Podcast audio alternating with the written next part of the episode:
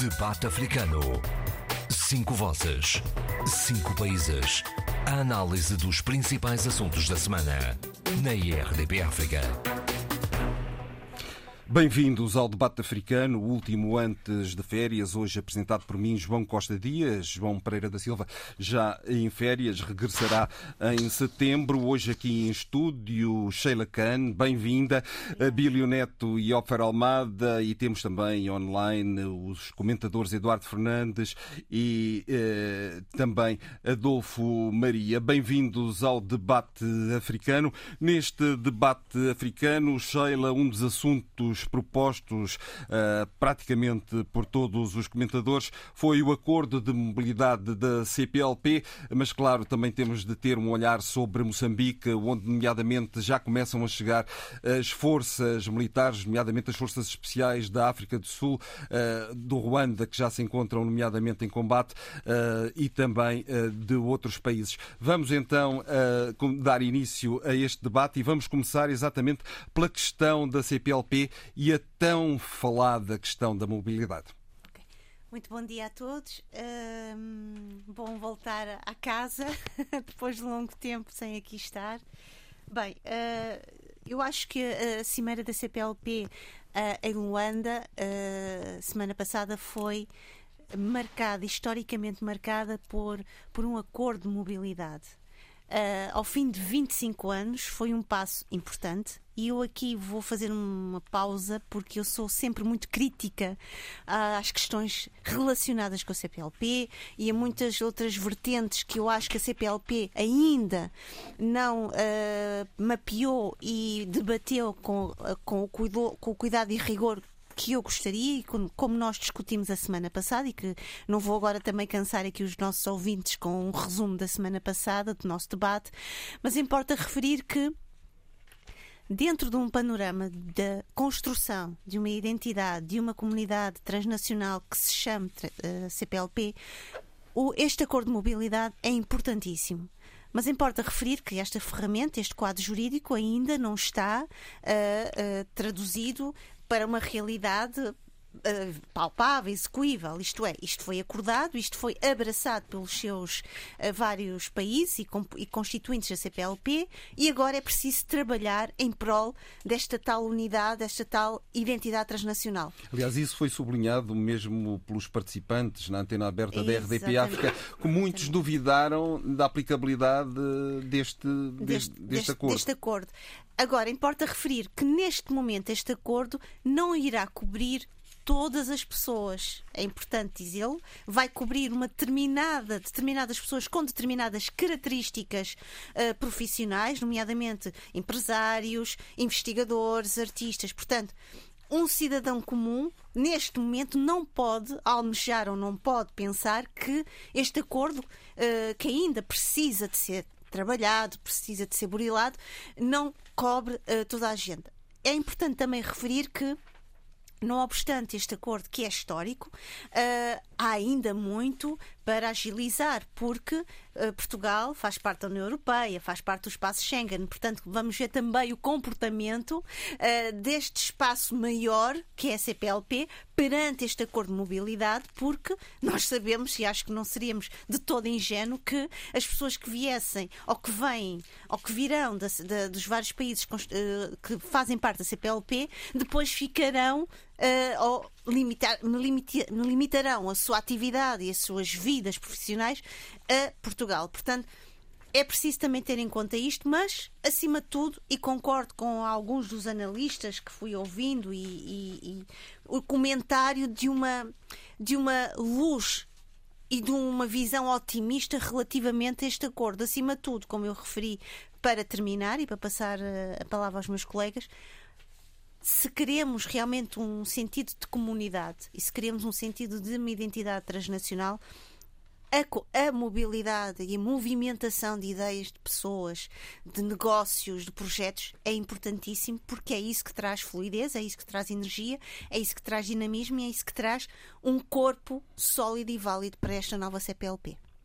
Adolfo Maria, Foi em Angola Sim. que decorreu a cimeira da CPLP. Aliás, não foi só o acordo de mobilidade, falou-se também na criação de um banco de fomento. Há já quem Exatamente. duvide, nomeadamente, da concretização de um banco de fomento comum a todos os países da eh, CPLP.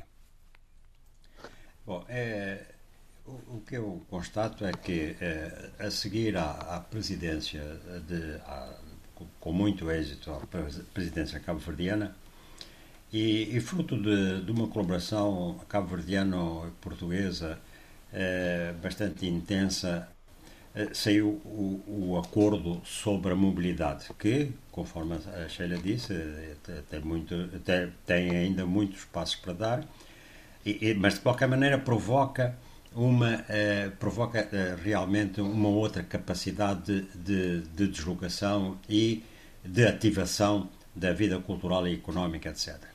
E eh, eu acho que estrategicamente Angola decidiu muito bem e porque como disse o presidente o, no, no, próprio discurso, o presidente João Lourenço disse que Angola propõe a inclusão de um novo pilar o económico e empresarial. Hum? E que é aquele onde realmente se passam eh, toda uma série de relações de ordem económica, profissional, eh, eh, laboral e, e, e cultural mesmo. E então, e ele diz, deixamos aqui o desafio para a criação de um banco de investimento, que este me parece mais, mais difícil de realizar, mas que as pessoas têm consciência disso porque me parece que nesse aspecto a parte bilateral vai jogar mais do que eh, o banco de investimento. Para isso era preciso que eh, países como o Brasil ou mesmo Portugal que eh, tivessem, digamos, mais disponibilidades, sobretudo o Brasil, mais disponibilidades para avançarem para esse, para esse digamos, lado financeiro. De qualquer maneira, é uma isso iria reforçar a, a, o, a noção de pertença a, a, uma comunidade com relações eh, estreitas em vários campos. Agora, eh, eu também realço que, de facto, eh, a questão da a Guiné Equatorial, a presença da Guiné Equatorial na CPLP começa a incomodar também já mais do que um ou dois Estados. Até à data só havia dois Estados que se incomodavam com isso, que era Portugal e Cabo Verde. Mas nas resoluções finais eu vi, entre elas, não é, aquelas coisas, eh, saudaram a escolha do lema construir e fortalecer um futuro comum sustentável, etc, etc. Esta frase, reafirmaram o compromisso, no chefe de Estado, o, reafirmaram o compromisso com a defesa e promoção dos direitos humanos no âmbito da CPLP, enquanto pilares da dignidade humana e do bem-estar das populações dos países membros, objetivo central de todos os esforços de cooperação intercomunitária. Esta definição, geral e genérica, é, é, é importante não só por causa da, da Guiné Equatorial, é realmente é, é, uma, digamos, um princípio, é, quando ele diz é um princípio é, bem definido de que é num quadro mais ou menos democrático e de, de respeito da dignidade humana, de, portanto dos direitos humanos, que devem atuar porque isso, é, os Estados, porque isso é o objetivo central de todos os esforços de cooperação intracomunitária. Está lá escrito assim.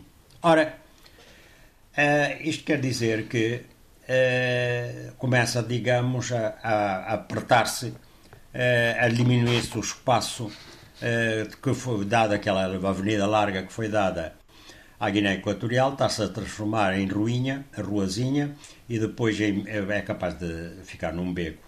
E, e depois só resta uma porta para sair.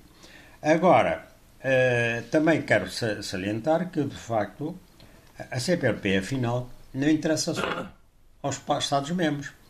Porque, além dos observadores associados à CPLP, eh, que havia, foram provados mais a entrada do Canadá, do Catar, dos Estados Unidos da América, da Irlanda, da Espanha, da Índia, da Costa do Marfim, o Côte d'Ivoire, do Peru, da Grécia, da Roménia e eh, as organizações da Conferência Ibero-Americana, G7 e a Organização Europeia de Direito Público. Portanto, As pessoas eh, lá fora estão muito interessadas pela CPLP. Vamos ver se os de dentro da CPLP se interessam suficientemente pela própria CPLP. Pronto, era isto que eu tinha a dizer. Adolfo Maria, análise à cimeira de Luanda, à cimeira da CPLP. Eu recordo que o acordo de mobilidade era um empenho grande por parte uh, do governo e também do presidente cabo-verdiano, José Luís Opfer Almada, Cabo Verde, com motivos de satisfação. Sem dúvida. Acho que a presidência cabo-verdiana uh, rotativa da CPLP uh, coroou-se eh, de sucesso e, e, e, a prova mais evidente é esse acordo de mobilidade que vai ser, creio eu, rapidamente uh, aprovado pelos parlamentos, ratificado pelos presidentes da República para entrar em vigor e assim ter efeito uh, direto na vida uh, das pessoas é muito importante que uh, essa presidência tivesse como um dos slogans uh, pessoas e, e, isso, esse acordo de mobilidade, uh, portanto, tem consequências diretas para as pessoas como cidadãos da CPLP e, e vai criar verdadeiramente uma comunidade de povos uh, feitos de cidadãos. Devo dizer que uh, Cabo Verde liderou esse processo, conseguiu ou está com, conseguiu concretizá-lo, mas houve sempre um grande entrosamento inicial entre Cabo Verde e Portugal, porque acho que a ideia uh, do acordo de mobilidade tinha sido lançada na cimeira anterior à, à cimeira do Sal, que inaugurou a presidência cabo-verdiana, eh, na cimeira de Brasília. E tinha sido lançada pelo, pelo primeiro-ministro e pelo presidente português. Exatamente, eu estive lá nessa e, altura. E, portanto, temos que ressaltar isso. Quer dizer, que a ideia inicial, digamos, foi de Portugal e, e, e houve, como disse, um grande entrosamento entre os dois países. E acho que esse, são esses dois países que estão mais avançados nesse processo. Porque eu relembro que o acordo de mobilidade retoma muito do que já vem eh, plasmado no Estatuto do Cidadão Lusófono de Cabo Verde porque o Estatuto do Cidadão Lusófono permite uh, mobilidade, uh, permite isenção de vistos para várias classes de pessoas, empresários, artistas, etc. Permite, uh, dá quase um direito a visto às pessoas comuns e tem esse dado também importante que eu não disse no programa anterior e para dar satisfação às exigências do presidente da Guiné-Bissau. É que o Estatuto do Cidadão Lusófono diz que os, luso, os filhos de cidadãos lusófonos nascidos em Cabo Verde têm direito à nacionalidade. Eh, portanto, eh, isso é importante para, para, para, para, para dar satisfação ao presidente da Guiné que acha que os filhos de guineenses nascidos em Cabo Verde tinham que ter direito à nacionalidade. Isso está no Estatuto uh, do Cidadão Lusófono. Uh, não, chega a estar no Acordo de Mobilidade. O Acordo de Mobilidade é importante porque consegue ultrapassar determinados limites postos pelas organizações regionais a que os nossos países pertencem. Uh, por exemplo, o direito de residência permite que essa mobilidade permite a instalação nos países uh, de cidadãos lusófonos e permite-lhes fixar residência, mas sem direito de circulação para os outros países uh, de integração por exemplo, outros países da União Europeia, ou para outros países da CEDEL, ou para outros países da, da, da, eh, da, SEC, por exemplo, ou, ou da SADC. Mas permite a, a, a, fixação de residência, quase que cria, digamos, um direito, um direito de, de, de residência. Portanto, é muito, é muito importante ter-se conseguido, digamos, contornar esses obstáculos que eram sempre chamados à baila para não se assinar eh, acordos eh, de mobilidade. Portanto, Cabo Verde uh, liderou bem uh, este processo. Eu ia pegar nas tuas palavras e fazer o repto, aliás, o repto é feito por ti, exatamente ao Eduardo Fernandes, relativamente uh, a esta questão que colocaste e que foi agora garantida neste acordo. Eduardo. Portanto, pertencer a uma comunidade e, e, e não e essa comunidade ser apenas nominal e não ter qualquer aspecto prático é uma frustração muito grande para as nossas populações, das populações dos nossos países. Portanto, pertencer a uma, a uma comunidade tem que ir muito para além uh, da, da, da, da, simples designação que, que estamos integrados na comunidade. Tem que haver, de facto, facilitação na, na, na, mobilidade entre os territórios que constituem a comunidade eh, dos países de língua portuguesa. Portanto, isto é o mínimo que se pode exigir.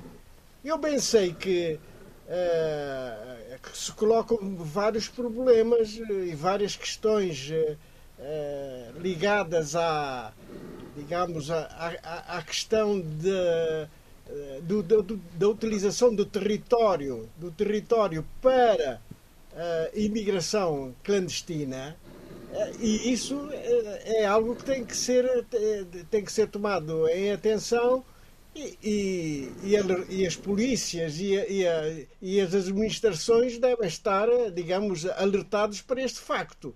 Uma coisa é mobilidade dentro da comunidade da, da CPLP e outra é utilizar o território da, dos países da CPLP para, uh, para a imigração clandestina, não é? para, para, para uh, países terceiros. E isso é que às vezes dificulta bastante, digamos, a operacionalidade uh, da, da, mobilidade dentro do, da nossa comunidade, não é? Mas, sem dúvida nenhuma, pertencer a uma comunidade e não beneficiar da livre circulação dentro dessa mesma comunidade é uma frustração muito grande. Eu acho que sim, que, uh, que, que, que, a mobilidade uh, dentro da comunidade da, da CPLP uh, eh, deve ser uma realidade, não é? Deve ser uma realidade. Abílio, é, e o que é que, Abílio, e o que é que beneficiam os são tomenses com este acordo? não beneficiam de muito mais do que aquilo que já têm porque São Tomé e é dos países da comunidade eh, que, eh, para todos os países da comunidade, já eh, faz isenção de vistos. Portanto, isso de estadia curta para outros cidadãos comunitários já está fundamentalmente adquirido. Nós fizemos por interesses próprios e nacionais, mas também eh, olhando para uh, um, um, tipo de relação, se quisermos, emocional, que se estabelece ao nível da CPLP. A verdade é que só se pode e devemos ter que o fazer, elogiar esse passo, que é um passo decisivo e, e, do meu ponto de vista, até definitivo para a consolidação da comunidade como uma comunidade de iguais, ainda que o acordo de mobilidade seja um acordo gradualista, mas tem um objetivo final que está claro na própria proposta. Enfim, quem quiser lê-la eh, pode ir ao site da eh, CPLP eh, e ir aos documentos saídos da Cimeira de Luanda para compreender a profundidade e a ambição eh, que se pretende com esse, eh, com esse acordo. E aqui eu tenho que fazer uma nota,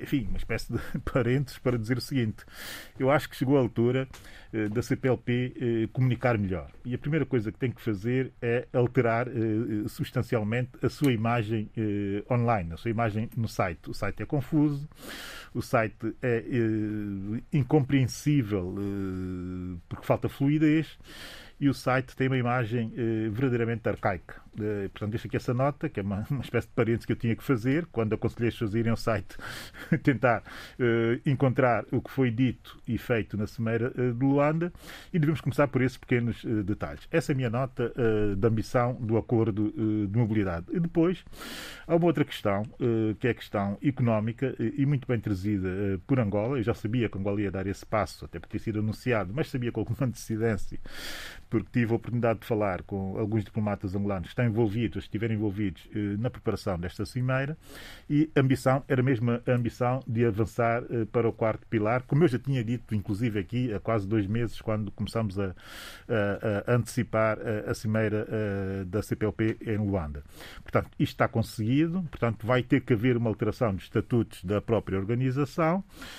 Entretanto, sendo que esse passo é um passo ambicioso e que se articula muito bem com o Acordo da Mobilidade.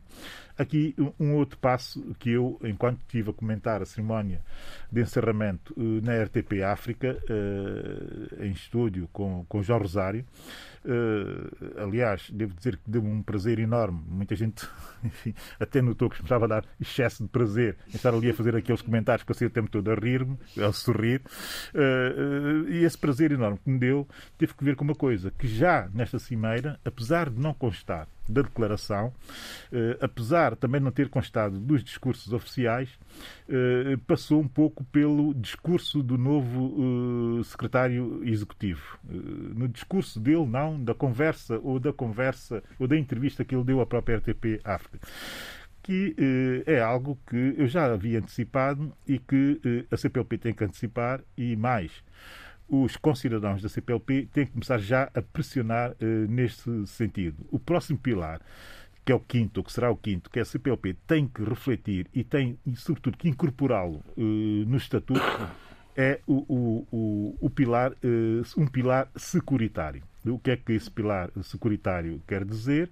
Eh, quer dizer que, pelo menos, devemos ter que colocar nos nossos estatutos uma série de princípios que devem servir para coordenar e consertar mesmo que ainda ao nível diplomático e político só, eh, não faço, não faço, não concebo na fase inicial eh, já como uma, um, um quadro de intervenções, mas deve-se pensar em princípios de coordenação e de concertação política dentro dos próprios estatutos, no sentido de haver uma possibilidade de reação, mas mais de reação, de prevenção de eh, conflitos ou agressões eh, à segurança dos Estados que fazem parte eh, da comunidade. Estás é a pensar, um... nomeadamente, em Moçambique? Exato, exato. Estou a pensar em Moçambique, mas também podia ter pensado em situações que já ocorreram com a Guiné-Bissau, sobretudo no caso da Guiné-Bissau, em 98. Em 99, ainda estava a comunidade a dar os seus primeiros passos e, e colocou-se a questão de, de, de, grande perplexidade de não se ter ouvido nada da CPLP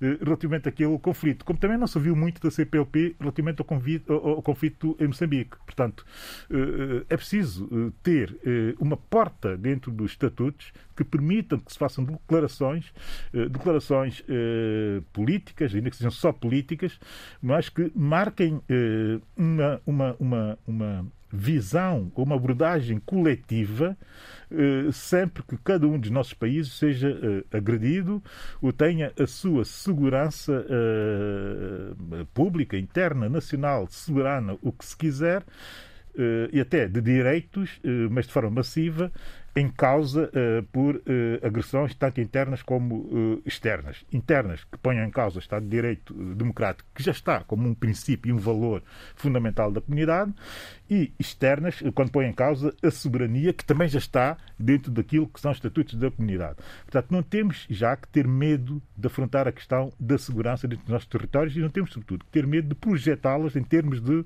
uma visão comum para tornar, pelo menos, nem que seja a possibilidade de se vocalizar uh, pontos de vista uh, de concertação que já existe do ponto de vista diplomático em, uh, em determinados fóruns, sobretudo onde se debate as questões do, na perspectiva de um certo multilateralismo. Se nós defendemos o multilateralismo, e todos os países da comunidade o fazem e o defendem, e isso foi dito por muitos chefes de Estado e chefes de governo em off, mas também dentro da própria Seméria, nos seus discursos oficiais, logo temos que eh, fazer verter eh, essa componente securitária na base de um princípio de multilateralismo eh, dentro dos estatutos para facilitar, de facto, a vocalização de posições comuns dentro da comunidade.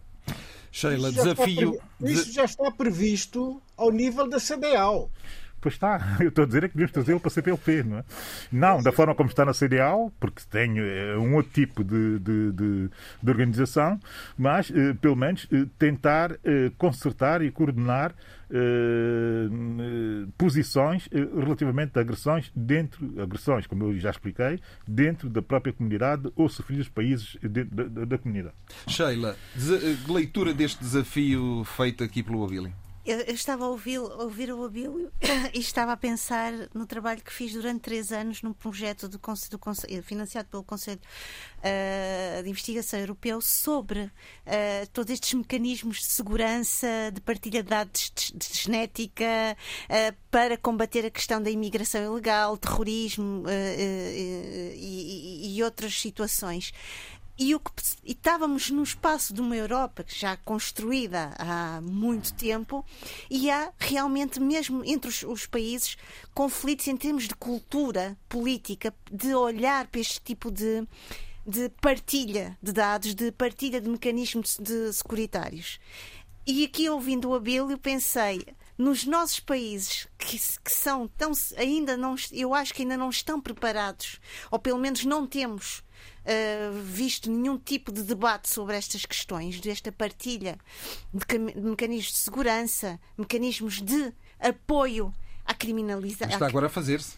à criminalidade, sim, mas não estão desenvolvidos, porque é assim, neste momento ainda estamos a falar de uma questão de mobilidade. Imagine dar o passo da questão da segurança que com- implica contextos políticos de cada país, esses contextos a terem que dialogar, a terem que fazer permutas e, e partilha. Mas no fundo isso é o que está a ser feito no caso moçambicano. Ou não? Porquê? Porque Moçambique não teve outra, outra, outra possibilidade e outra ah, capacidade senão de ah, concordar com a ideia de que precisa de ajuda.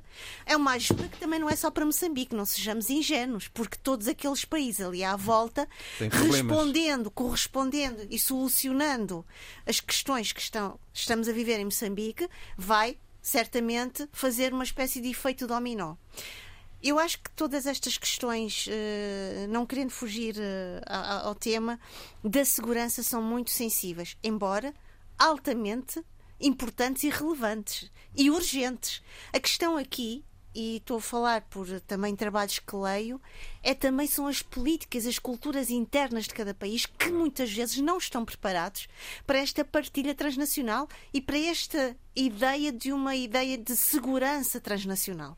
Porque isso implica Eu não diria culturas dos países. isso implica ah, desobedecer a determinadas rotinas e dinâmicas que estão há muitos anos e séculos arraigadas e que vêm, de certa maneira, retirar do conforto determinadas elites. Há muito receio da perda de soberania.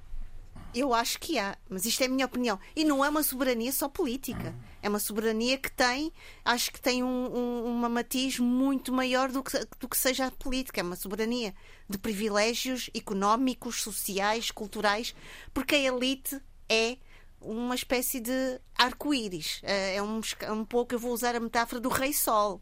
Onde o sol se coloca, se pousa, pousa, eh, eh, pousa aqui, vai acordar do outro lado. E, portanto, eu acho que as elites, hoje em dia, têm uma capacidade tentacular. Não, só, eh, não estão só viradas para um determinado caráter ou experiência, eh, são eh, hegemónicas e amplas nas suas, nas suas ambições. Aliás, esse é um dos assuntos Mas que quem- queres, quem põe- queres quem- abordar, que tem a ver com ah, uma exposição do Adriano Vunga, do Centro para a Democracia e Desenvolvimento. Exatamente. ah, exatamente sobre a Vai. questão das elites. Aliás, a questão das elites e, e um dos assuntos importantes tem a ver exatamente com o julgamento das dívidas ocultas, Uhum. já agora no próximo mês, e já se sabe como é que vai, como é que vai decorrer em princípio o julgamento, não é?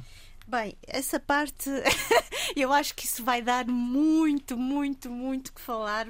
Porque, bem, em primeiro lugar, eu acho que nós que o Adolfo queria dizer qualquer coisa, eu não sei se, se me é permitido. Não sei se o Adolfo queria dizer qualquer coisa. Não, não está aqui o Adolfo. Bem, é que eu ouvi uma, a voz dele.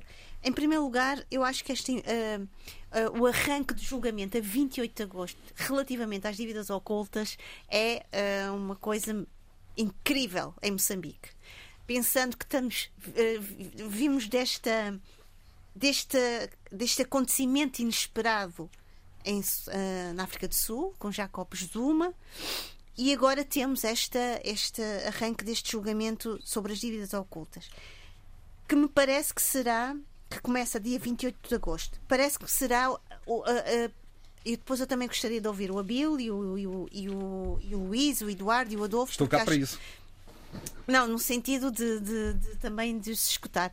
Eu acho que é, vai ser uma, uma experiência singular também para o sistema uh, uh, judicial em Moçambique, perceber uh, o calibre e a preparação dos próprios mecanismos, porque não nos podemos esquecer que este julgamento não está sozinho. Nós depois temos o próximo julgamento em Londres daqui a algum tempo. Portanto, 2023. 2023, exato. Portanto, Moçambique também vai dar aqui uh, ar da sua capacidade de vertical da sua verticalidade. É exatamente isso, essa palavra que eu gostava, que eu queria usar. Mas vamos lá responder à, pergunta. Importa dizer que são, estão constituídos 19 arguídos. Um deles é uh, filho do ex-presidente Armando Guebuza.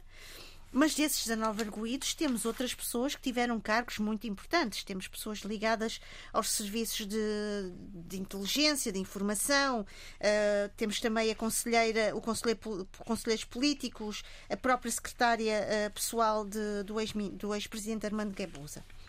Estamos a falar, acima de tudo, que depois teremos 69 uh, uh, pessoas constituídas como declarantes. Entre essas pessoas temos o ex-presidente Armando Guebuza, que é uma das chaves deste, de todo este, hum, deste fenómeno muito nebuloso, extremamente complexo, denso, que foi Armando Guebuza, que, não nos podemos esquecer, faz parte do Conselho de Estado. E, portanto, há aqui, vamos é preciso ver, autorizações. É preciso autorização. Não, também não nos podemos esquecer que Armando Guebuza, numa primeira, tenta, tentou uh, desculpar-se dizendo que havia muita poeira em torno das dívidas ocultas. Logicamente, a sociedade civil e não só não, nunca descurou da sua pessoa, da sua imagem e, portanto, foi sempre uh, perseguindo em termos de, de, de reflexões, de debates. Numa outra, num segundo momento, achou-se este senhor uh, rodeado de muita ingratidão e de injustiça. Uh, ainda ontem ouvindo um debate uh, que falavam e a, a, pergunta foi muito interessante que, que é, e passo a citar, não é minha, que Armando Guebuza teremos neste julgamento? Em primeiro lugar, é preciso referir que é o primeiro ex-presidente em Moçambique a ser chamado, a ser constituído declarante. Um caso que é enorme, substancial. Foi um grande nacionalista. Uh, Filipe Niusi não faz parte desta narrativa histórica, mas uh, Eduardo Mondelane, Armando Guebuza, uh, Samora Machel foram homens que entregaram a sua alma, a sua pele à luta da libertação nacional. Uh, eu vou dar aqui um exemplo. Uh, muitas famílias que eu, numa altura, entrevistei no âmbito da minha tese de doutoramento recordavam-se muito bem do Armando Guebuza como ministro do interior, porque foi naquele momento dos 20-24 que era quem optasse pela nacionalidade portuguesa tinha 24 horas e 20 quilos para sair do, do país. Eu tenho pessoas na minha família que têm no passaporte marcado expulso. Portanto, sabem muito bem quem é este senhor. Não nos podemos esquecer também Armando Guebuza também tem poemas escritos sobre Luta, as lutas de libertação nacional. Portanto, estamos a falar daqui de um ex-presidente, estamos a falar de uma figura histórica, um nacionalista, que está implicadíssimo nesta, nesta, uh, nesta situação, tem um filho detido uh, e, portanto, vamos ver aqui quais serão os trunfos que ele trará em termos de. Porque eu acredito que um homem deste calibre, com este percurso histórico, com toda esta metáfora de semideus. E depois é verdade aqui uma coisa interessante e que eu faço aqui um paralelismo. Tanto tal como Jacob Zuma, Armando Guebuza tem uma facção social cívica histórica em Moçambique que está do lado dele, que o defende. E, portanto, há aqui uma imagem há aqui uma áurea que ele também terá de defender. E, portanto, veremos uh, como serão uh, os próximos passos. Importa referir o seguinte. Penso que, e vários uh, analistas têm também dito o mesmo, com este rol de declarantes, com 19 arguídos, temos aqui espaço para muito, muito tempo. Um bom ficcionista, ou os bons ficcionistas, terão aqui pano para uma, ótimos romances e, e, romances de grande profundidade e folgo. Para ser seguido durante muitos anos. Um outro caso importante a marcar a atualidade esta semana, Abílio Neto, São Tomé e Príncipe, eleições presidenciais no dia 18 e depois, afinal, onde é que estão eh, cerca de 4.500 votos? Essa é a grande questão que resulta uh, de, uma, do, de uma postura de oráculo que eu fui tendo aqui no debate uh, africano. Não é nada que eu não, tivesse, não tivesse previsto e, e, e previu a coisa de dois anos vou fazer aqui uma cronologia breve para compreender eh, o porquê de algumas das minhas previsões e porquê de muitas delas estarem a bater eh, certo e quase que eu funcionar como um oráculo, uh, vou uh, começar uh, pela nomeação da nova composição do Tribunal Constitucional que vai ser, antecipando desde já, fundamental para se compreender o que se pretende fazer com o atual processo eleitoral para as presidenciais eh, em São Tomé eh, e Príncipe. E na altura em que ele foi eh, nomeado e formalmente empossado, eu disse que teria muitas dúvidas sobre o desequilíbrio da composição daquele tribunal. Primeiro, porque o seu presidente é ou foi em 2011 o mandatário da candidatura de Delfim Neves, que eu já antecipava como vindo a ser candidato nas presidenciais logo a seguir, para além de mandatário. Foi também eh, advogado durante muitos anos, e não sei se não continuará a ser eh, durante outros tantos, do próprio eh, Delfim eh, Neves. E, por outro lado, os juristas que compunham aquele, eh, aquele, eh, esse, esse, novo Tribunal Constitucional têm todos ligações políticas muito próximas à atual composição de poder, configuração de poder. E quando eu digo que têm eh, proximidades, são proximidades do género dessa que eu acabei de dizer. Um ex-mandatário eh, de uma candidatura presidencial eh, em 2011, que eh, agora, eh, enfim, eh, é presidente do, do Tribunal Constitucional e terá, naturalmente, que decidir sobre aspectos que têm a ver com o processo eleitoral ligados, eh, nomeadamente, uh, ao seu mandatado, uh, e depois também há juízes nessa nova composição do Tribunal Constitucional que tenham relações de proximidade familiar tão próximas, tão próximas, tão próximas, que eu nem sequer as vou caracterizar aqui com uh, candidaturas que já sabiam que haveriam uh, de vir. E depois mas temos... o país também é pequenino. Pois é pequenino, mas é preciso, e por isso é que é preciso equilibrar a composição desses órgãos colegiais uh, que decidem, nomeadamente, as eleições ou que decidem uh, sobre a vida uh, das pessoas e da coletividade e, sobretudo, sobre a vida dos São Tomenses uh, no geral. É preciso equilibrar. portanto, toda essa composição é profundamente desequilibrada.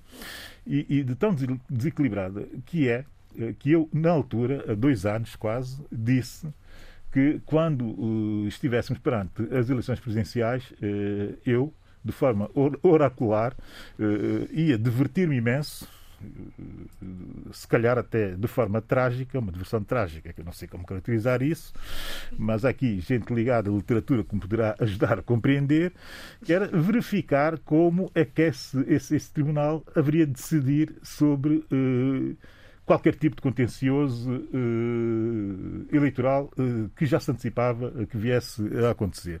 Portanto, estou uh, muito, muito preocupado com aquilo que poderá vir, sobretudo do Tribunal Constitucional. Mais do Tribunal Constitucional do que propriamente da Comissão Eleitoral Nacional, e já passo a explicar. Ainda em termos cronológicos, dizer quando foram das eleições na Guiné-Bissau, tivemos aqui a oportunidade de uh, aprofundar até o detalhe muitos dos aspectos que tiveram que ver com a conflitualidade uh, de, que existiu uh, no pós-eleitoral. E eu também, de forma oracular, antecipei que em São Tomé e Príncipe provavelmente poderia ser pior. Até o momento, devo dizer que aquilo que eu pensava que pudesse ser até, pudesse ter manifestações de violência descontrolada, felizmente, e, e, e, e, não está a acontecer, e isso deve-se muito ao temperamento eh, dos eh, São Tomenses e a compreensão que eles têm da própria democracia.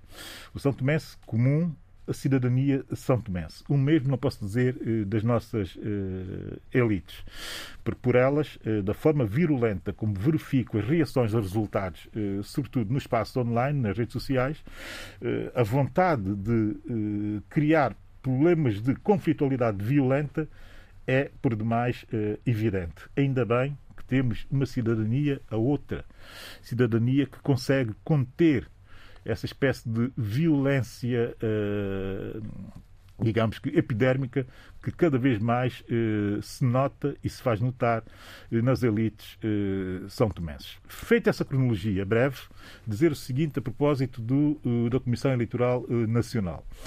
A Comissão Eleitoral Nacional, eh, que eh, também, quando a sua nomeação, eu chamei a atenção para o facto do seu presidente ser eh, comissário político de um dos partidos que fazem parte da atual configuração de poder e não que se saiba, ele tem que vir esclarecer se o fez ou não, e não suspendeu o seu mandato na Comissão Política do MLSTP. Portanto, nós temos um comissário político do MLSTP como presidente da Comissão Eleitoral Nacional. Não sei se isso é normal nos outros países, mas daqueles que eu conheço, nas democracias e nos Estados de Direito, que eu conheço com alguma qualidade, mesmo no continente africano, isso nunca aconteceria. O perfil seria outro, perfil razoavelmente equidistante, saído da sociedade civil ou saído das academias, pudesse garantir algum distanciamento relativamente, relativamente da própria magistratura, para garantir um distanciamento relativamente às decisões e à organização de todo o processo eleitoral. E agora aqui temos um problema. Qual é o problema? O problema é que qualquer processo deste género é preciso acalmar as pessoas, é preciso uh, baixar um pouco a tensão e, e, quem quiser compreender melhor o processo, eu, enfim, aconselharia a irem às redes sociais, o Facebook nomeadamente, e ver uh, e ler uh, na página do anterior Presidente da Comissão Eleitoral Nacional, o Dr. Alberto Pereira, nesse caso não magistrado, mas era um diplomata equidistante, porque nós temos essa, essa, essa, essa prática de ter diplomatas ou magistrados à frente do SEN, exatamente para garantir, uh, até por via dos seus próprios estatutos, uma certa, um certo distanciamento. E o Alberto Pereira desmistifica uh, todo o processo, dizendo o seguinte: só temos até agora, efetivamente, resultados uh, que são provisórios. Resultados que existem uh, daquilo que resultou das uh, assembleias, de, de, de, das mesas de assembleia de votos, que é o primeiro crivo de todo o processo eleitoral.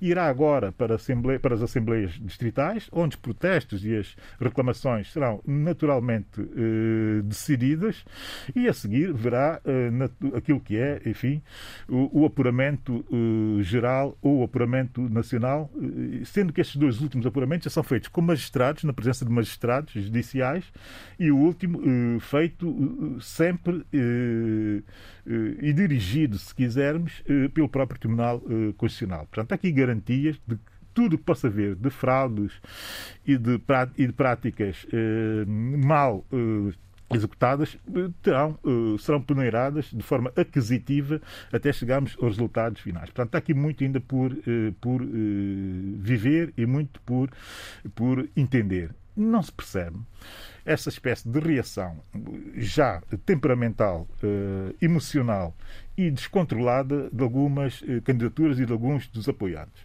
aliás, percebe-se, pelo facto de eles não terem compreendido, e aqui já estou a falar do, da análise dos resultados, não terem compreendido o que estava a passar em São Tomé e Príncipe e muito menos não terem compreendido o que estava a passar com as suas próprias candidaturas.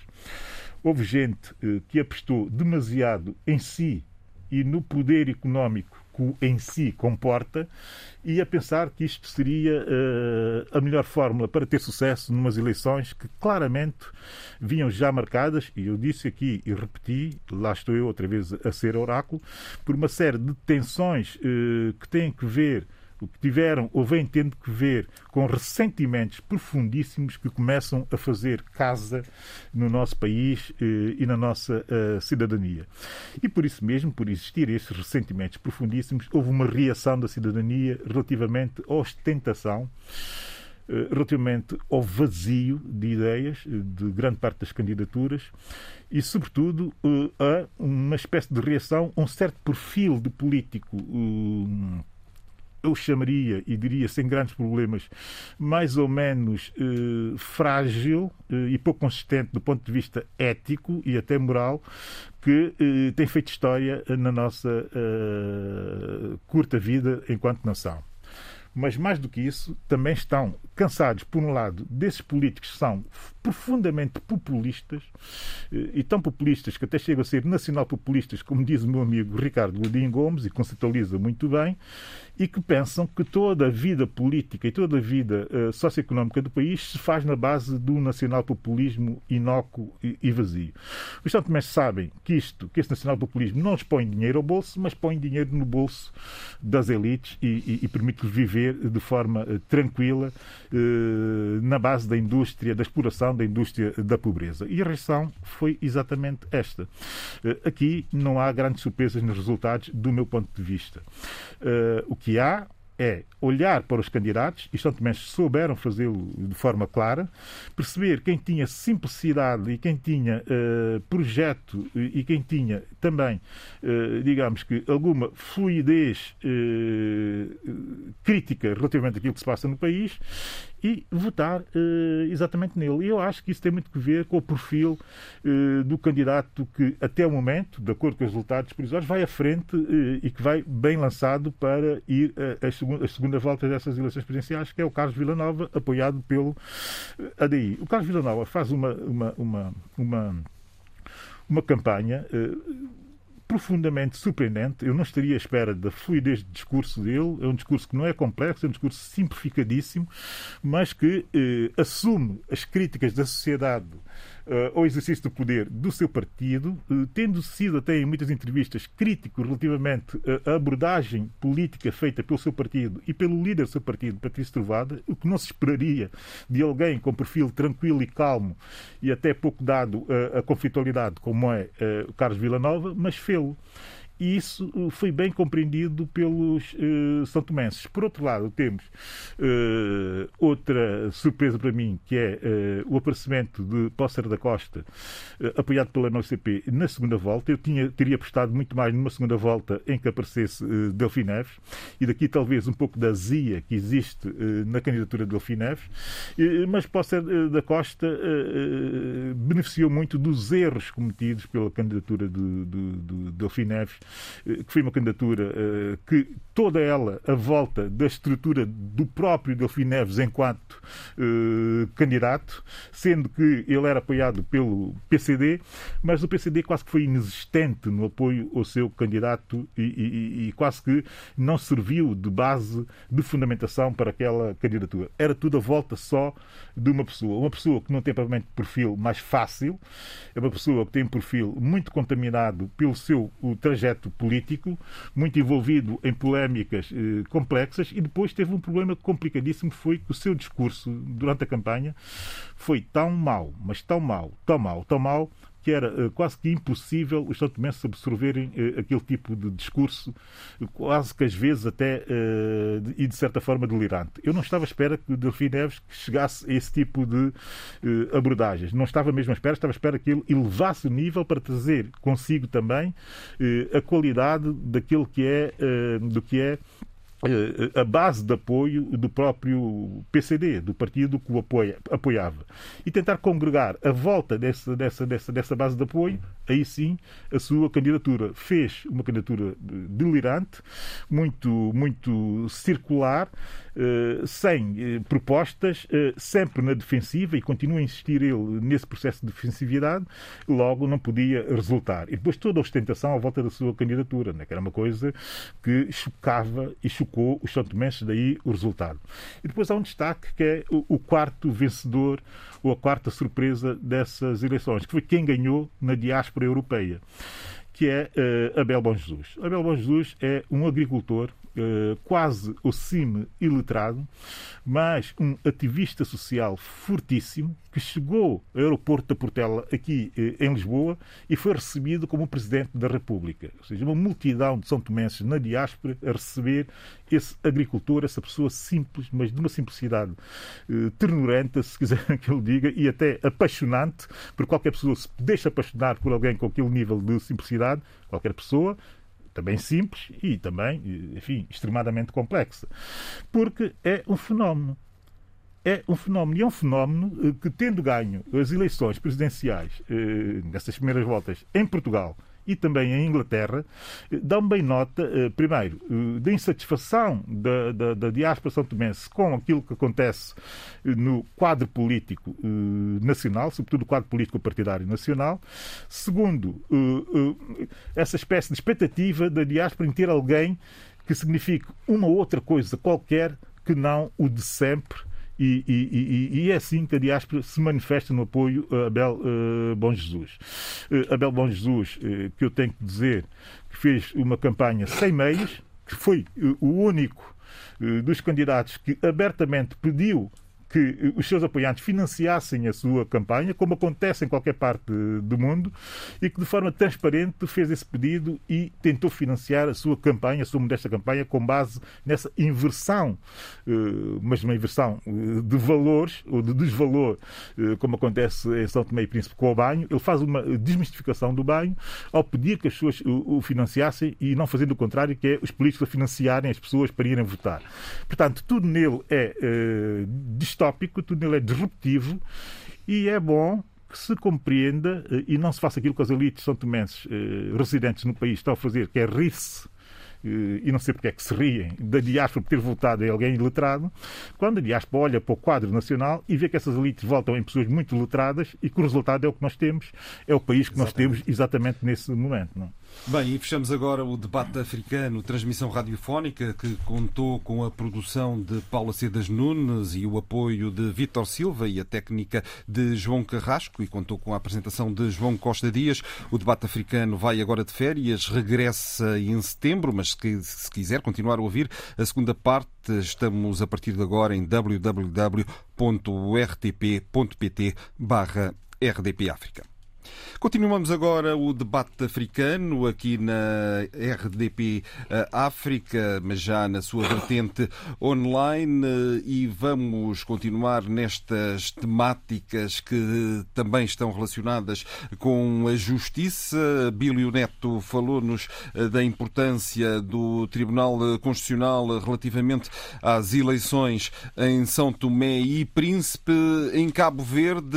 José Luís Alfaro Almada também eh, casos importantes marcaram a atualidade, eh, casos que se prendem com questões eh, jurídicas, nomeadamente o caso Alex Saab, que conheceu também uma decisão do Tribunal Constitucional e também o caso do advogado que e também deputado Amadeu Oliveira que acabou detido.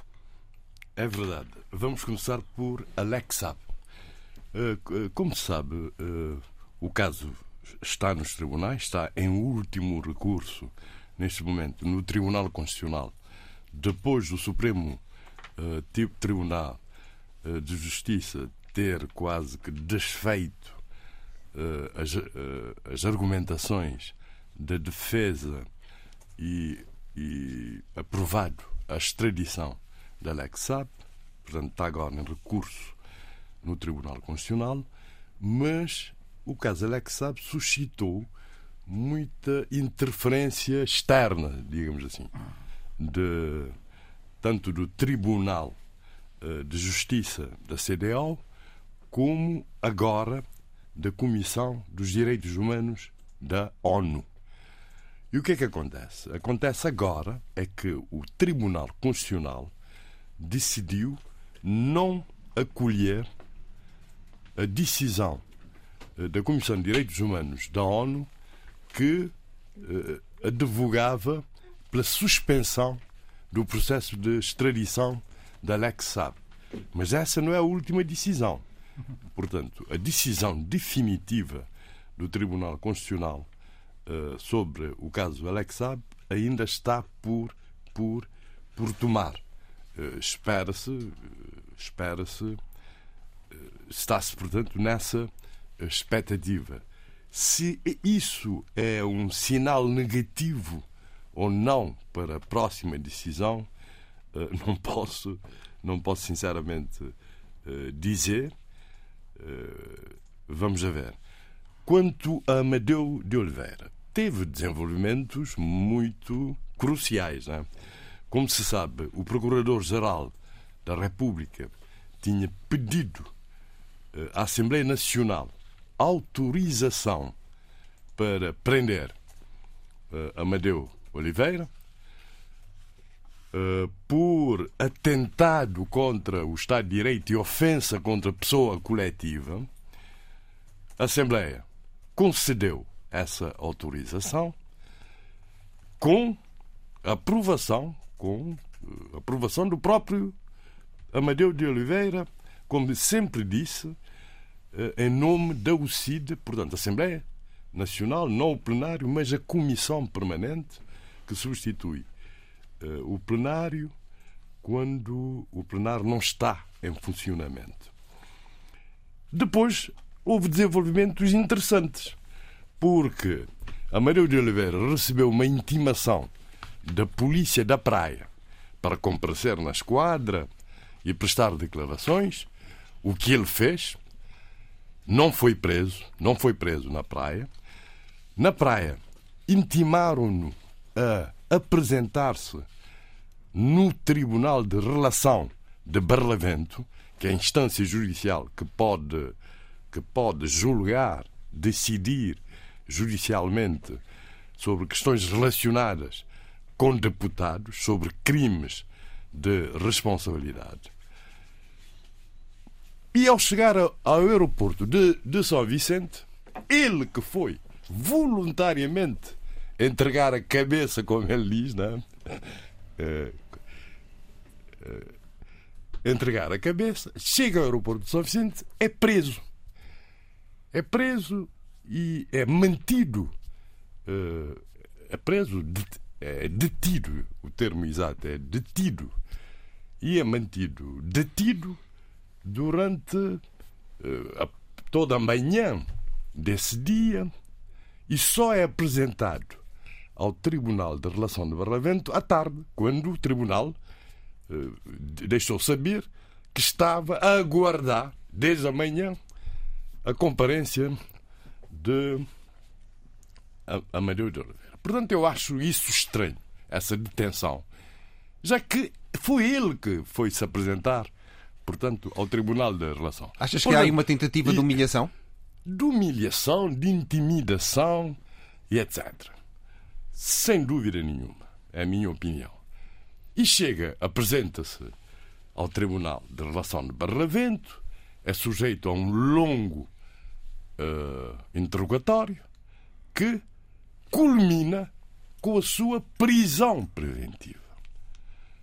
E, faça isso, há várias reações públicas.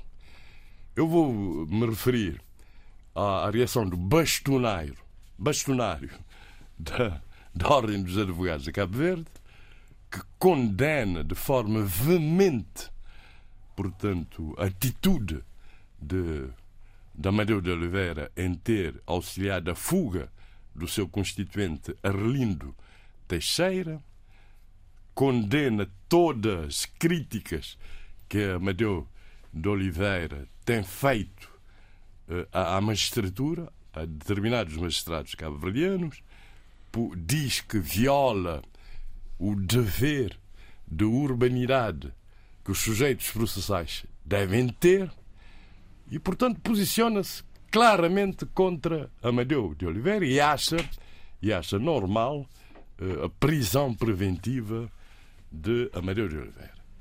Várias reações no Facebook acham que a prisão preventiva é uh, excessiva porque é sempre uh, a medida de coação extrema quando, e, e, a lei determina os casos em que pode haver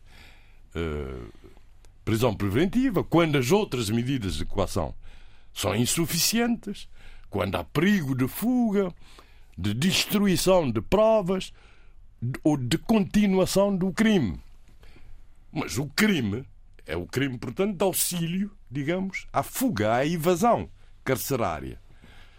E que, se praticado por um deputado, se praticado por, por, por Amadeu de Oliveira como deputado, seria um crime de atentado contra o Estado de Direito. Como advogado, claramente não seria-se, na verdade. E, portanto, o crime já está consumado. O Arlindo de Oliveira já está há quase há vários mas também, dias. É, mas também é, um, é um facto como é que uma pessoa nessas condições tem o passaporte consigo, não é? Não, isso é outra questão. Posso falar disso daqui a nada, mas sobre a questão preventiva, portanto, e a própria Primeira-Dama de Cabo Verde veio a público eh, mostrar-se, não digo indignada, mas perplexa com, portanto, com a decretação da prisão preventiva de Amadeu de Oliveira, quando, porque ela acha que aqueles pressupostos que justificam aplicação dessa medida extrema, e nós em Portugal estamos seguindo vários casos né, gravíssimos, em que não se aplicou prisão preventiva, mas uh, prisão uh, domiciliária e etc. Portanto, tudo isso parece-me estranho. Do ponto de vista jurídico, eu tenho, ainda não estou esclarecido sobre uma questão fundamental. Porque o Procurador-Geral da República tinha que, necessariamente, alegar atentado contra o Estado de Direito para ter autorização da Assembleia para levantar a imunidade parlamentar de Amadeu Oliveira. Eu vou, vou explicar. Porque o crime de auxílio à evasão carcerária, portanto, é combinada com uma pena de menos de dois anos. Portanto, se ele alegasse uh, uh, esse crime diretamente, nunca conseguiria, uh, portanto, a autorização da Assembleia. Porque um deputado só é, só é preso ou detido em flagrante delito e fora de flagrante delito para crimes uh, em flagrante delito em flagrante delito para crimes combinados com pena uh, punidos com pena de mais de três anos ou fora de flagrante delito para crimes punidos com penas superiores a oito anos. Está a ver? Bom, flagrante delito já não se punha porque o crime já estava consumado, não é? apesar de Amadeu repetir, repetir e reiterar claramente que ele planeou e executou, digamos, digamos uh, o, o, a fuga, né? Isso na Assembleia e em, em... portanto o, o, o procurador tinha que alegar o crime de atentado ao Estado de Direito para poder obter autorização, porque é um crime que, portanto, fora de flagrante delito, um crime, portanto, punido com mais de oito anos. Só assim poderia conseguir. Mas depois pergunto: o que diz a Constituição da República é que só se levanta a imunidade parlamentar de um deputado ou de um ministro das pessoas que têm imunidades, eh, eh, portanto, e que podem cometer crimes de responsabilidade depois de pronunciados. Isso implica que haja uma acusação, primeiro, da, do Ministério Público e que haja um juiz que tenha decidido pela pronúncia, que é decisão, uma decisão do juiz de instrução, como todos nós seguimos aqui em Portugal, com aqueles casos, o caso Zé Sócrates, todo mundo está bem elucidado sobre isso, que manda, que manda a pronúncia, portanto, que determina que o, o, o arguído vai a julgamento. Isso está na Constituição. Portanto, até agora há uma, uma imputação né, de um crime, mas nem sequer havia ainda um processo que culmina numa acusação, não é verdade? Depois pergunto. Portanto, a autorização para prender uh, Amadeu de Oliveira, uh, nesse caso, significa. é sinónimo de suspensão do mandato, como diz a Constituição? Acho que sim. Acho que sim. Portanto, nesse caso, acho tudo isso muito estranho. Outra questão que vai se ver, e isso cabe agora ao arguido, dizer se ele agiu como advogado ou como ou como ou como de, deputado.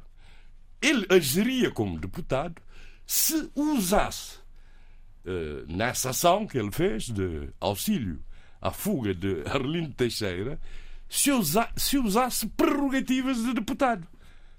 Por exemplo, passaporte diplomático.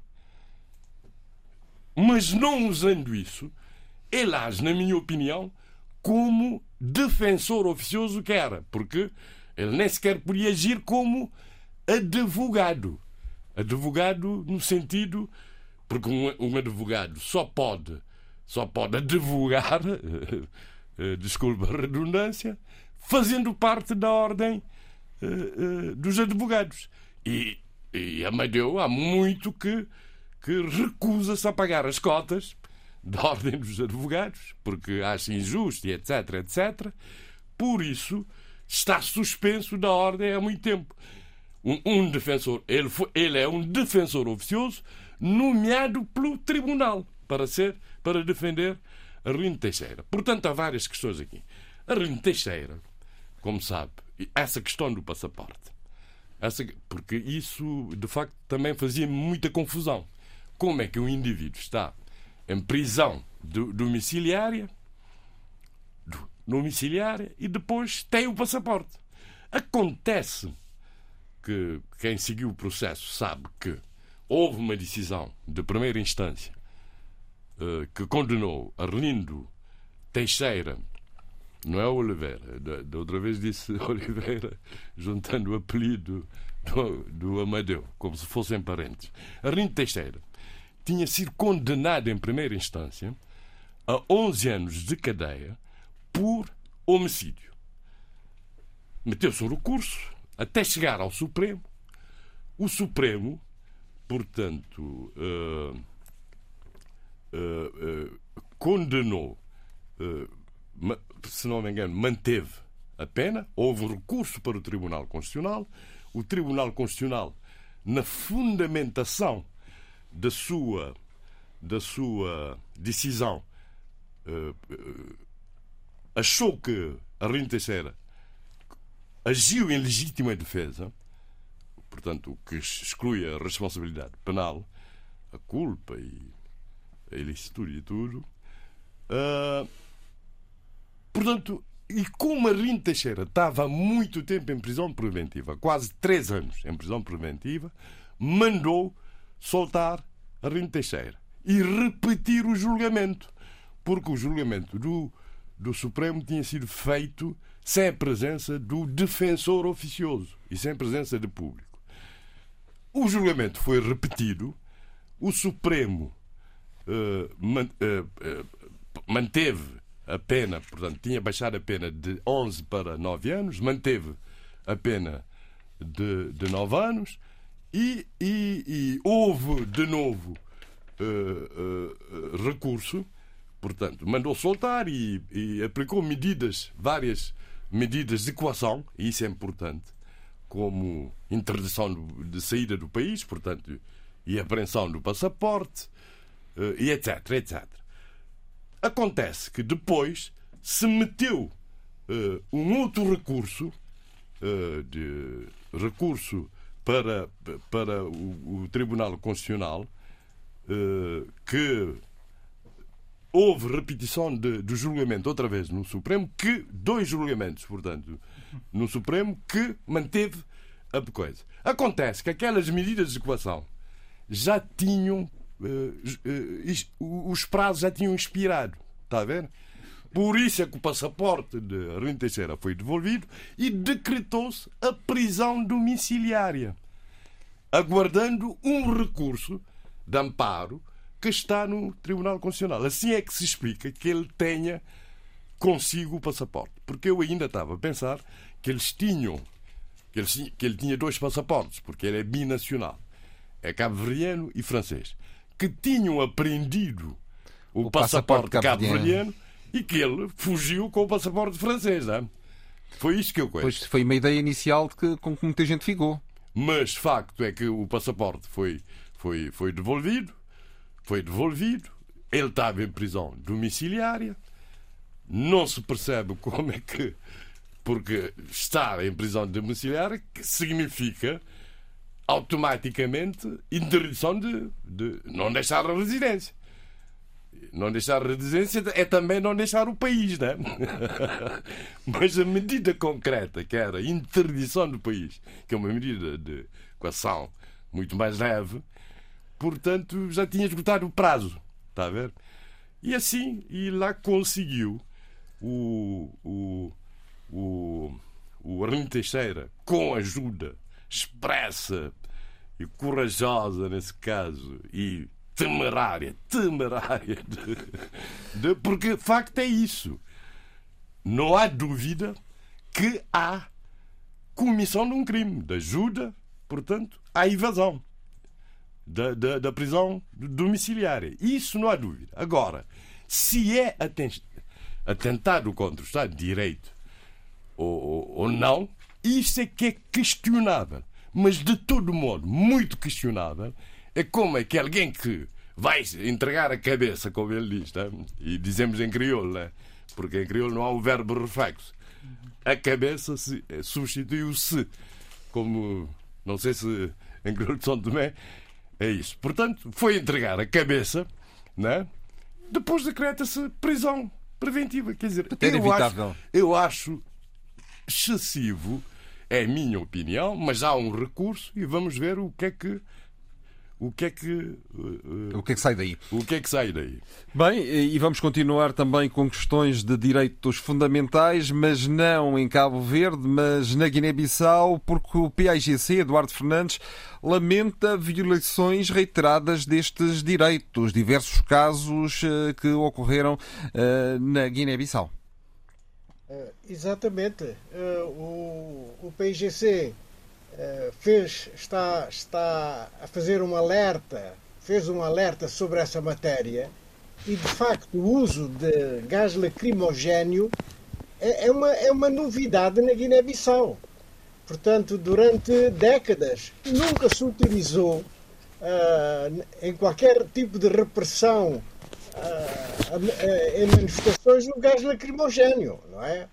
Ou se autorizava ou não se autorizava a manifestação, mas não, não, não o facto de, de, de, de se atacar ou de, de, de, tentar pôr termo essa, manifestação através da utilização de gás lacrimogéneo, eh, que, que entrou na moda há relativamente pouco tempo na Guiné. Portanto, é, é, extremamente preocupante, não é? Isto até pode, os juristas poderão dizer se isso não violenta, se não, não é uma contra os, contra os direitos os direitos fundamentais da, da, do cidadão, não é? Porque o gás lacrimogéneo uh, não é uh, não é um, algo que, que, não, que de facto não mata, mas que provoca pode provocar lesões ao nível ocular. E, portanto, eu acho que eh, só em casos extremos é que se devia utilizar o gás lacrimogéneo. E parece-me que entrou na moda na Guiné-Bissau a, a, sua utilização, o que é extremamente preocupante, né? muito, muito preocupante. E é isso que o PIGC eh, vem, vem alertar de que há violações de direitos fundamentais dos cidadãos por parte das forças de segurança. Uh, eu sei que, inclusivamente, uh, foi utilizado gás lacrimogéneo uh, junto nas instalações, nas instalações da, do sindicato, da central sindical, o NTG, e portanto que é algo que, que acho que há um excesso de força, há um excesso de força, do uso da força, portanto o uso da força é desproporcional a aos factos que estavam a acontecer. Portanto, eu acho que, que, que há qualquer coisa no, na Guiné-Bissau, no meu país, de que, de que já não há bom senso.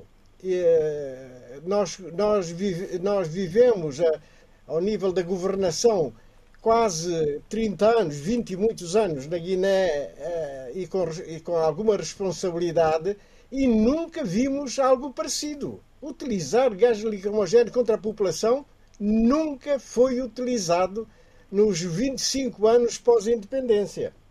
Modo que eu fico admirado com toda essa situação. Portanto, é algo que uh, uh, o, PIGC, com muita razão, vem denunciar. E é preciso pôr termo essa situação, essa violência contra a população. Eh, curiosamente, são esperadas manifestações ainda na Guiné-Bissau. A própria UNTG garantiu que vai fazer. Eh, temes, temes que ocorra de novo a utilização deste tipo de gás? Ah, eu acho que sim, quer dizer, o, o, uh, já se começou a utilizar sem qualquer manifestação. Inclusive parece que se deitaram essas bombas lacrimogéneas para dentro do, do das instalações da central sindical, ah, portanto, é, é de esperar, de esperar que continue, que continue. Portanto, é, é algo que estamos a, estamos a assistir a, a um aumento da violência, uh, até das forças policiais na Guiné-Bissau, que não é, não é de todo aconselhável, não é? Não é de todo aconselhável, porque uh, isso pode provocar reações e, e, nós sabemos como as coisas uh, se iniciam, mas depois não sabemos como é que vai acabar. E, portanto, uh, seria uh, conveniente que se usasse uma força proporcional aos acontecimentos e não desproporcional como é o uso do, do gás lacrimogéneo, não é? Portanto, é, preciso, é preciso termos algum cuidado porque a estabilidade na Guiné-Bissau é um ganho muito, muito, muito importante. E é preciso manter essa, essa paz social para que o país possa dar o salto qualitativo e se desenvolva, que o grande problema da Guiné é o subdesenvolvimento. É isso que é preciso nós termos em atenção, que é preciso haver investimento, é preciso atrair o, o, o investimento direto estrangeiro, mas isso só se pode conseguir com estabilidade e com garantias de que eh, existe uma paz social uh, e que não põe em perigo os investimentos uh, estrangeiros no país. Em duas palavras, um Estado de Direito. Um Estado de Direito, exatamente, um Estado de Direito. Isso, isso é fundamental, não é? Uh, aliás, o capital, o capital tem medo da instabilidade, não é? Todos nós conhecemos isso. Portanto, a, a, mais pequena instabilidade é o suficiente que, uh, uh, uh, a fuga de capitais e a fuga de investimentos. Né? Isso, é, isso é muito mau. É Eduardo, já que estivemos a falar do papel das autoridades, eh, vamos falar agora da PJ, da Polícia Judiciária Guineense, que desmantelou uma rede de falsificação de documentos. Este é um problema que tem atormentado a Guiné desde há alguns anos, que se fala deste problema de falsificação. Sim, olha, eu durante a, a, minha vivência na Guiné, eh, durante os tempos em que eu tive até responsabilidades na Guiné, eu nunca ouvi falar em falsificação de documentos, a não ser aquela, aquelas fica, eh, falsificações eh, que rapidamente se dão conta delas, não é? Rasuras, pequenas, pequenas situações dessas, verdadeiramente falsificação de documentos eh, é extremamente grave. Isto porquê? Porque põe em causa todos os documentos internacionais da Guiné. Isto significa que o, o passaporte de um guineense pode, pode, ser posto em causa à entrada de qualquer aeroporto fora do país. Isto é extremamente grave. Quer dizer, a Guiné que tinha uma. Enfim, eu nunca não me lembro de, de, de, alguma vez o meu passaporte ter sido posto em causa em qualquer aeroporto, em qualquer entrada num país. Nunca. E, portanto, de, de hoje para a frente, perante esta situação de falsificação de documentos, possivelmente os passaportes estão incluídos em documentos, é, isso pode criar algumas dificuldades ao cidadão guineense nas suas viagens eh, no, estrangeiro, é, e o que é muito, muito grave. E aí não há acordo de, acordo de mobilidade que, que salve. Sim, sim, não há, porque não se pode entrar a papo seco, como se costuma dizer num outro país. Quer dizer, tem que se apresentar um documento de, de viagem, não é? E, portanto, isto, isto, isto cria, cria, cria problemas. É preciso termos muita atenção uh, nesta, nesta matéria. espero que a Polícia Judiciária guineense, uh, que já desmantelou uma, uma rede de falsificação de documentos, continue muito atento para que uh, reforce a posição do, da, da, da uh, dos documentos utilizados nas viagens internacionais é? como uma garantia de que não há, não há falsificação, que são documentos válidos, não é? Válidos. E isso, isso é, é preciso preservar. Isso é preciso preservar. Mas permitas-me, uh, Costa Dias, que eu diga duas, duas, duas coisas. Uma delas é uma frase do senhor primeiro-ministro português que julgo que deve merecer a nossa atenção. Eh, que foi sobre a, a nossa comunidade, a CPLP. Diz o seu primeiro-ministro: só pode pertencer à nossa comunidade quem for democrata. Ah, bom, isto é uma frase forte, não é? Visando provavelmente Guiné Equatorial?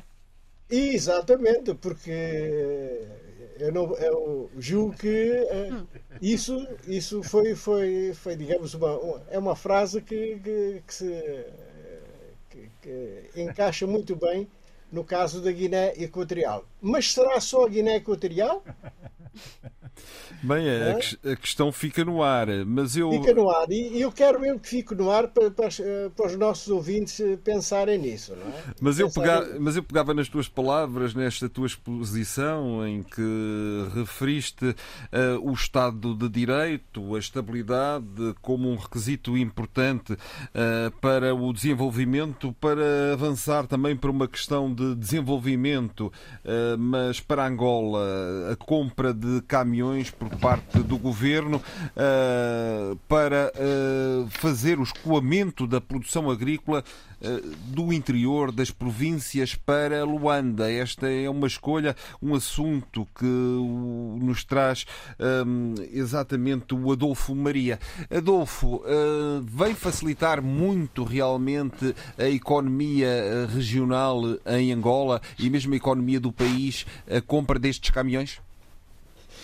É, eu penso que vem, porque, tem havido estrangulamento, quer dizer, incentivou-se, ou pelo menos houve apelos do poder para que se desenvolvesse a produção agrícola e a diversificação, depois já vou lá também na senda disto explicar outras coisas, mas a verdade é que não há escoamento e, e, e, o problema da distribuição continua grave. É, é, preciso vermos também que para o ano há, eleições, de maneira que eh, há uma série de iniciativas eh, governamentais que agora começam a acelerar eh, para realmente ou resolver problemas ou minorar descontentamentos. Portanto, há 500 caminhões com capacidade de 6 toneladas de carga cada um, que estão a ser distribuídos em todo o país pelo Ministério da Indústria e Comércio. E o diretor nacional do Comércio Rural do, do Ministério da Indústria e Comércio, o Sr. Alan eh, Varela Ramos, diz que estas viaturas foram adquiridas pelo Estado e estão a ser subvencionadas na ordem dos 76%. Eh, quer dizer, os operadores vão pagar apenas durante 4 anos, sensivelmente, o que corresponde a 24% do custo total dos caminhões. E, e, basta falhar numa prestação de 200 mil kwanzas mês, que é essa a prestação, que o operador perde automaticamente o direito de usufruto das viaturas eh, e que essas viaturas também vão ter um serviço GPS e fiscalização diária, hum, este diária, depois também as gasosas, né, que evitam também as multas, mas está bem, abrangendo todas as 500 viaturas em distribuição a nível nacional. E ele disse também que eh, as viaturas vão ter números fixados para denúncias por destinar-se a única e exclusivamente para o escoamento da produção nacional, né, né, para as cantongas. Bom, Uh, e o objetivo é distribuir as carrinhas de agosto para o início da atividade. A verdade é que, por exemplo, na, na Willa há 70 mil toneladas de produtos diversos que estão por escoar é? É, anualmente e, e, e, que não são escoados anualmente por 31 operadores do comércio rural que foram apurados na, na, nessa província. Também eh, neste esforço de realmente resolver problemas de abastecimento e de, de diversificação da produção, eh, foi feito um balanço do, do, do PRODES. O que é, é o PRODES? O PRODES é o acrónimo do Programa de Apoio à Produção, Diversificação das Exportações e Substituição das Importações. É? Manda, manda nome isto e que foi aprovado em, eh, por decreto presidencial de, de 2018. E destina-se a quê? Destina-se a acelerar a diversificação da produção na, nacional. Ora bem, eh, segundo o balanço, eh, as exportações dos produtos alvos do Prodesi cifraram-se em cerca de 25 milhões de euros, de, perdão, de, de, de dólares no primeiro semestre, o que me parece pouco. Tanto mais que os produtos mais exportados foram o cimento, eh, que, cuja exportação aumentou 400%, a cerveja, cuja exportação aumentou, uh, dobrou, e a embalagem de vidro, que também a exportação quatro vezes maior. Quais foram os, então os, os destinos das exportações? Congo Brazzaville, que, fe, que aumentou as suas importações de Angola, a República Democrática do Congo, que diminuiu, e os Camarões, que também aumentaram. E quais foram os produtos mais importados? Carne de frango, arroz, óleo alimentar de soja. E quem é que produziu mais, que vendeu mais estas coisas? O Brasil, os Estados Unidos da América e a Índia. Bom, eh, depois há vários dados sobre o Protese, que no âmbito de envolver, eh, portanto, eh, do género de iniciar-se a assistência técnica de jovens mentores e cooperativas e continuar-se a executar atividades para melhoria do ambiente de negócios, de forma a atingir a, produção de a posição 168 do ranking BD. Também outra, de, por, por exemplo, é, é, desenvolvidas atividades para a melhoria do ambiente de negócios, é, de maneira a melhorar a posição 177 do ranking DB. Bom, é, o que é que eu sobre isto tenho a dizer? Eu tenho a dizer que estas comunicações públicas só fornecem informações fragmentárias. E, por outro lado, né? porque eu tirei isto do, de, da comunicação social dos jornais. E por outro lado, a comunicação social só as reproduz. Não há análise da atividade desenvolvida. Não há comparação do que foi projetado e do que está realizado. Não são referidos eh, nem explicados os atrasos. Portanto, nem os responsáveis políticos ou institucionais proporcionam estas análises, não é? De que eu falo nem os jornalistas solicitam os necessários elementos para analisar o conteúdo do que, do que é dito, não é? E, e ou, ou, ou, para os seus órgãos de comunicação social é, fazerem análise sobre o que vem a público e, e sobre a conjuntura. Em Angola não há cultura da análise e do questionamento. Não quer dizer que não haja, mas quer dizer, não há essa cultura.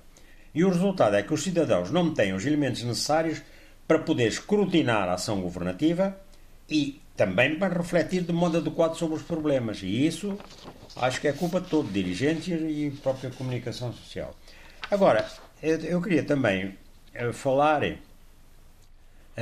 do seguinte, que uh, o Presidente da República recusou-se Exatamente, essa foi uma uh, notícia esta semana aqui na RDP África. O Presidente recusou-se exatamente a receber uh, uma delegação de deputados delegação evangélicos. brasileira. Deputados evangélicos brasileiros, exatamente, uh, que tinha sido proposta É claro. pelo Vice-Presidente do Brasil na cimeira da CPLP. Exatamente, terá ser, eh, exatamente. Bom, e quem referencia isto é o jornal Folha de São Paulo. Mas já em, ah, eh, numa entrevista à Lusa, o Mourão, que, foi, que é o vice-presidente que esteve lá na, na, na conferência da CPLP, já tinha afirmado que pretendia debater o tema e, e defendeu que essa questão da Igreja Universal eh, afeta o governo, a sociedade brasileira. Eu lembro-me que há coisa de um 15 dias ou um mês, eu falei de um deputado que é bispo evangélico, um deputado brasileiro, que tinha mesmo chantageado, tinha feito que Angola tivesse cuidado porque eh, eh, se não resolvia o problema da, da IURD, eh, e é- isso tinha repercussões nas relações entre os dois Estados.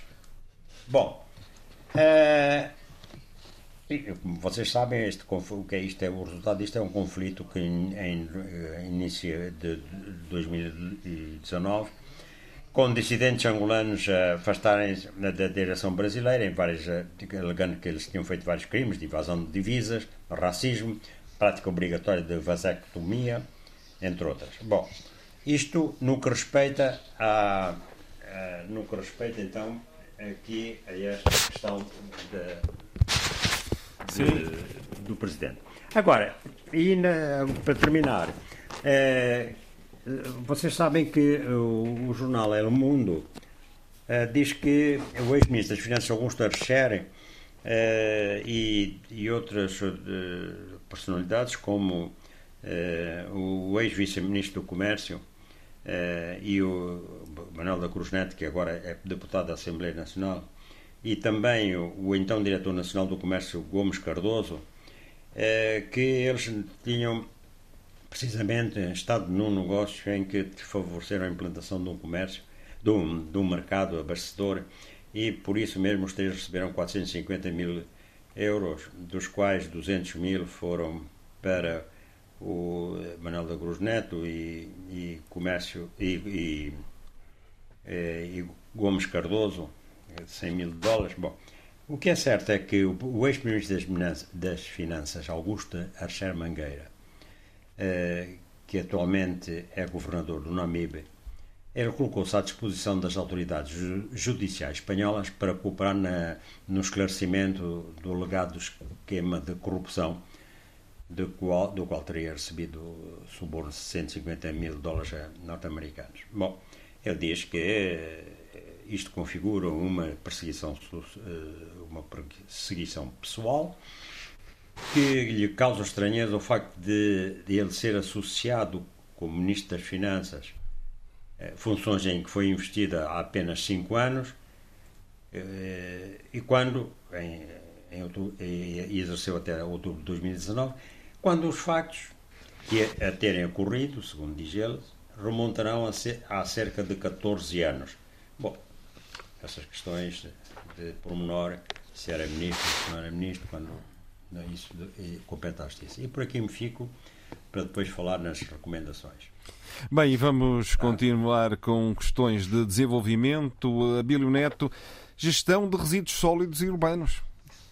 Sim, isto é, isto é, é, é um assunto que já há algum tempo tenho, tenho tentado enfim, falar um pouco sobre ele aqui no debate eh, africano, porque a situação, em termos críticos, colocou-se em São Tomé e Príncipe e foi notícia, e notícia não só no país, mas também fora do país.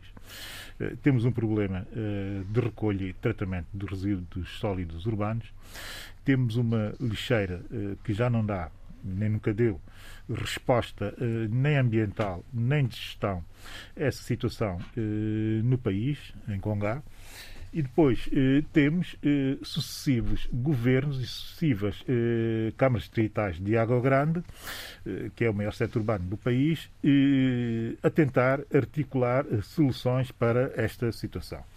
Uh, Lembro-me até que, em determinado momento, uh, o presidente, o, anterior presidente da Câmara uh, Distrital de Água Grande, uh, ter entrado em choque com o governo da DI do seu próprio partido, Ignei Santos, por não haver celeridade na aprovação de projetos que pudessem, de certa forma, por parte do governo, naturalmente, que pudessem, de certa forma, atenuar esse problema que é um problema que nós temos. E a propósito disso, eu entendi entendo que se deve conceber eh, a problemática do urbano em São Tomé e Príncipe de uma outra forma e, e, não da forma como tem vindo a ser abordada uh, no país. Tem que ser algo muito mais uh, alargado, muito mais profundo e, sobretudo, muito mais estruturado e com uma visão e que seja alinhado com uma visão para o próprio de futuro para o próprio país. E não é nada disso que está a passar-se. Tivemos, eh, ou temos tido, uma ONG eh, portuguesa que tem feito um trabalho incrível eh, no mapeamento, enfim, esse conceito muito querido pelos académicos e investigadores hoje em dia, da situação dos resíduos sólidos urbanos no país, que é a tese, e que acho que já de 12 anos para aqui, de dois em dois anos, ou de três em três anos, não é assim tão regular, produz um relatório do estado da situação em São Tomé e Príncipe e, e convém eh, dar nota de que, de facto, existem estudos profundos sobre eh, a problemática da gestão dos resíduos sólidos eh, urbanos eh, em São Tomé e Príncipe. E a tese que tem produzido estes relatórios e que eu tenho lido e tenho acompanhado com muita eh, atenção Nesses, eh, nesses documentos estão lá recomendações todas e até algumas alternativas para tentar solucionar esse problema. Parece que finalmente através de um fundo europeu que foi canalizado e, sobretudo, vocacionado para um pequeno, uma pequena autarquia cabo-verdiana, que é a Câmara de Mosteiros, eh, em associação com São Tomé e Príncipe, por via dessa Câmara e das suas demarches, poderá ser em coparceria eh, as duas câmaras, eh, uma municipal e outra distrital, a de Mosteiros e a de São Tomé, da cidade de São Tomé, poderão ter aqui, eh, através dos redes, que é o reforço holístico para o desenvolvimento sustentável, a possibilidade de atenuar essa situação. Primeiro com a recolha, ou fazendo a gestão da recolha, a gestão do tratamento e depois também eh, tentar industrializar de alguma forma o resultado dessa, dessa gestão. O que é Economia circular. Exato tentar ir por essa via. O que é interessante aqui é que tem sido uma Câmara uh, pequeníssima de um país uh, irmão, como é o caso de Cabo Verde, a Câmara de Mosteiros, que tenha uh, proporcionado ou viabilizado essa hipótese para a maior cidade de, de, São Tomé e Príncipe, a nossa capital. Mas mais do que espantar-me com isso, o que me espantou foi perceber porque fui ao site da Câmara de Ministérios e perguntei também a amigos cabo-verdianos o que é que se passava com essa Câmara para ter esse tipo de, de, de, de, de atividade, para ter esse tipo de ativismo, esse tipo de resultados, sobretudo. E qual é o meu espanto quando chego ao site da Câmara de Ministérios e vejo um site simples, mas um site profissional, de autarcas a sério, de gente que pensa com soluções.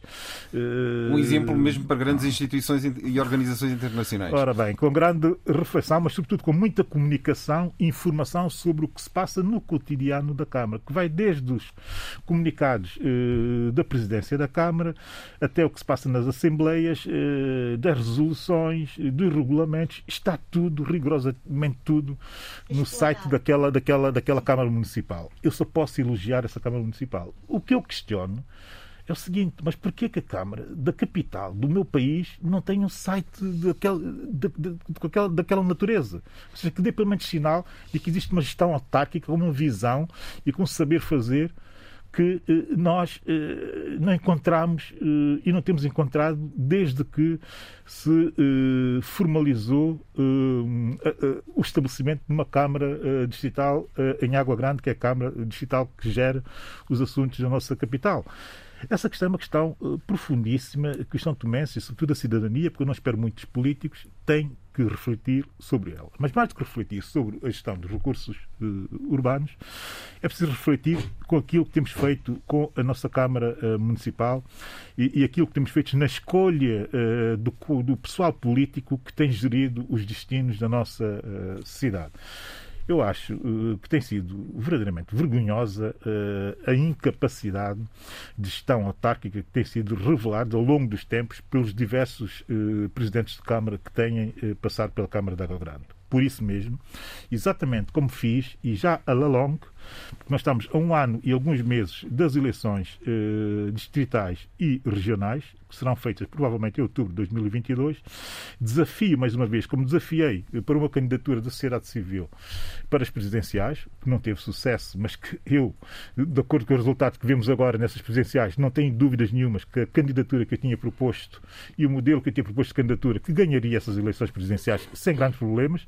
Portanto, aqui, com o com um ano e alguns meses de distância, eh, modestamente e humildemente peço aos santomenses que aqueles nas nossas elites que residem na capital, que sabem o que é viver eh, no urbano e viver com urbanidade, que comecem a pensar numa personalidade eh, com categoria e com saber fazer eh, e com eh, capacidade e competências para lançar-se eh, uma eh, candidatura da sociedade civil que elimine e varra o pessoal incompetente e incapaz eh, da política que tem sido enviado para, e nem sequer sei de onde é que eles saem, eh, para terem eh, a, honra e a desonra para, para, para os cidadãos de São Tomé de gerir os, os assuntos autárquicos da nossa capital. Portanto, o desafio fica feito. Nós temos que devolver a urbanidade e uma visão de futuro para, aquela, para aquele pequeno centro urbano que tem sido massacrado por gente que não sabe mesmo nada do que é viver em, eh, numa urbe e do, que é, e do que é viver eh, em urbanidade. Eu deixo aqui duas notas muito simples. Eh, a verdade é que está na articulação algumas, algumas obras de requalificação no centro histórico da cidade de São Tomé a mim faz-me uh, imensa confusão uh, que nada disso tenha uh, um sentido ou uma visão final que possa, de certa forma, ter reflexo nessas pequena, nessa pequena requalificação que está a ser feita. Está a ser feita alguma com base na cooperação chinesa, já se anunciou uh, que se irá requalificar uh, o mercado central de São Tomé e à volta dele já foram feitas algumas obras uh, de intervenção urbanística, mas entretanto também já, foram, já foi feita uma obra de, de intervenção, de, intervenção de reconstrução de uma ponte, que é uma ponte emblemática do centro da cidade, que atravessa o Rio Grande e que desfaz eh, a cidade, eh, ou faz a cidade em dois eh, polos, não é? e a verdade é que isto tudo está a ser feito e, e ninguém compreende que é necessário dar uma visão a essas obras, que têm custos para o orçamento geral do Estado, mas também têm custos nas opções que nós fazemos com a nossa cooperação. E eu olho para aquelas obras e vejo que ninguém pensou, por exemplo, existe um histórico na cidade de São Tomé, que é o histórico de circulação em mobilidade lenta. Eh, sempre houve eh, essa, essa, essa cultura de andar-se de bicicleta eh, naquele país, sobretudo na Gravana, e de repente eu vejo intervenções a serem feitas e ninguém a pensar sequer em, em pequenas ciclovias que liguem ainda a parte mais baixa da cidade. Eu não sei que tipo de gente é que não consegue entender que aquela cidade tem uma história e que da história da cidade deve-se buscar soluções para o futuro. É isto que está uh, a colocar-se hoje no, no, no, espaço de reflexão sobre o urbanístico, uh, em grande parte da reflexão contemporânea que se faz sobre as cidades.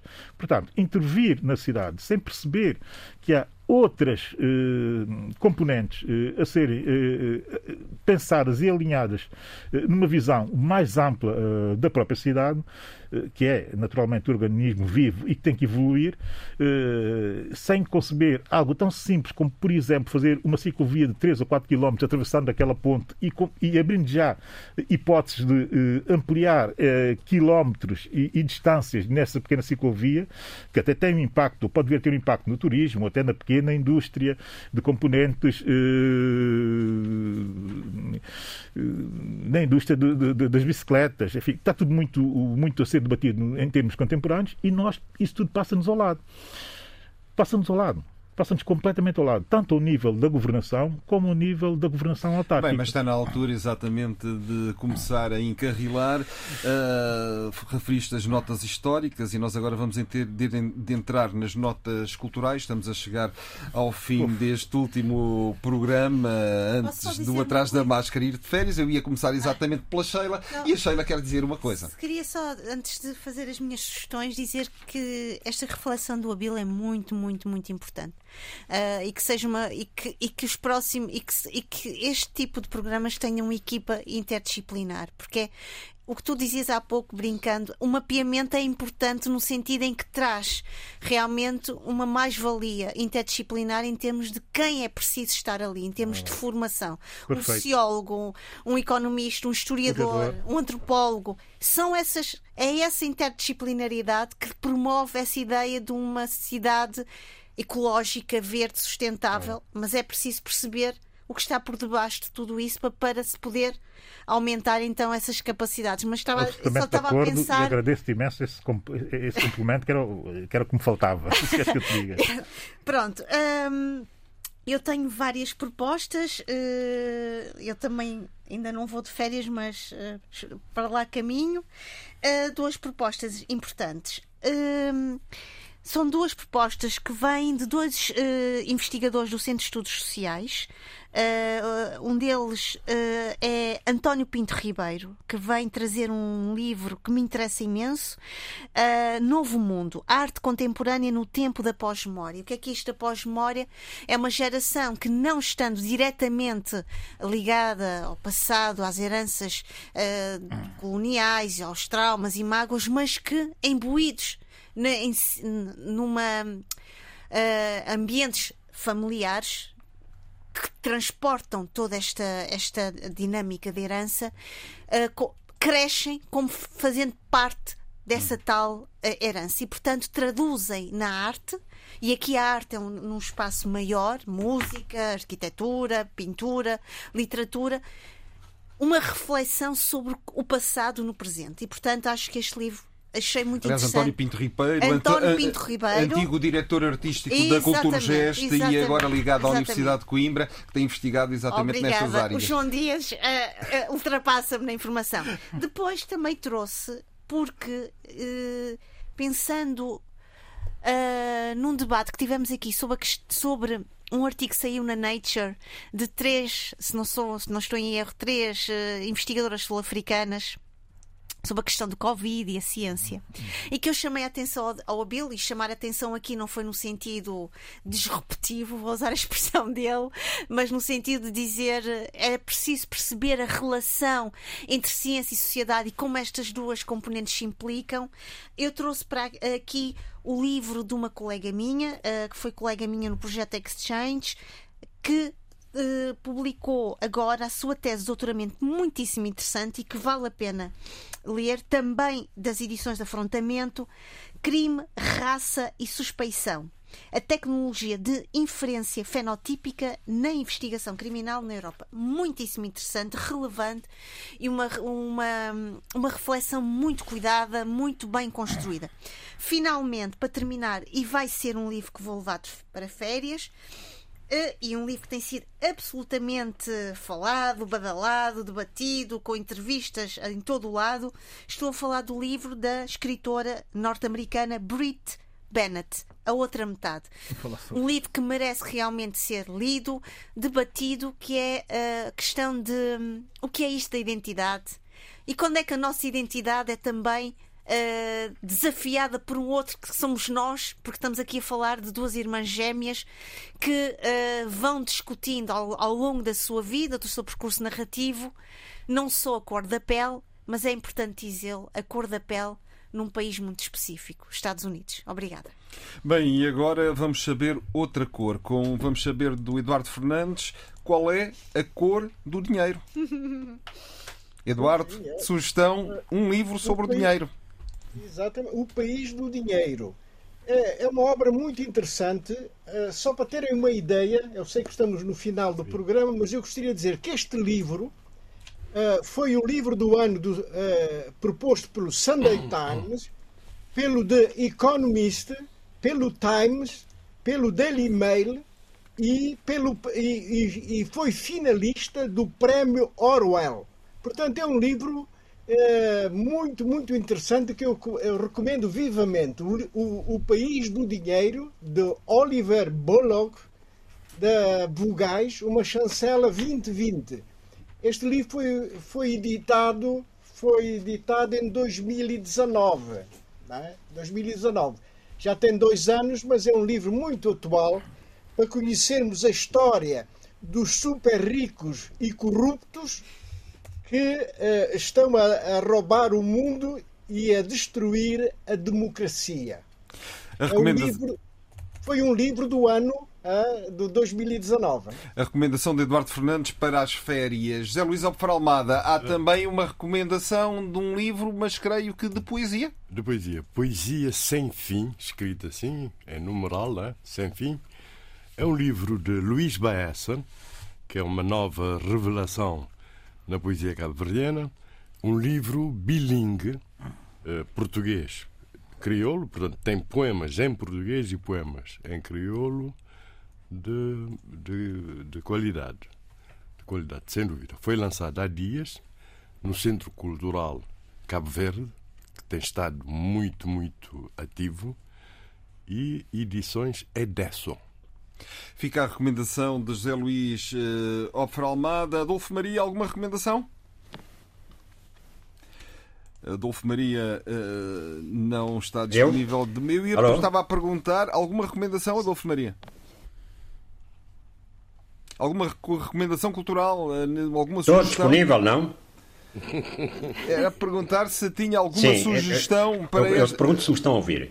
Sim, estamos a ouvir, estamos a ouvir perfeitamente. Tenho, sim, senhor. Então, tô, tô, quero, então quero dizer que a Associação 27 de Maio, o grupo de sobreviventes do 27 de Maio, em colaboração com a editora Elivulo, eh, apresentam nesta sexta-feira, dia 23, no, no, em Lisboa, no Auditório Agostinho da Silva, na Universidade Lusófona, a obra O MPLA, A Revolução Traída e as 13 Teses em Minha Defesa de Nito Alves.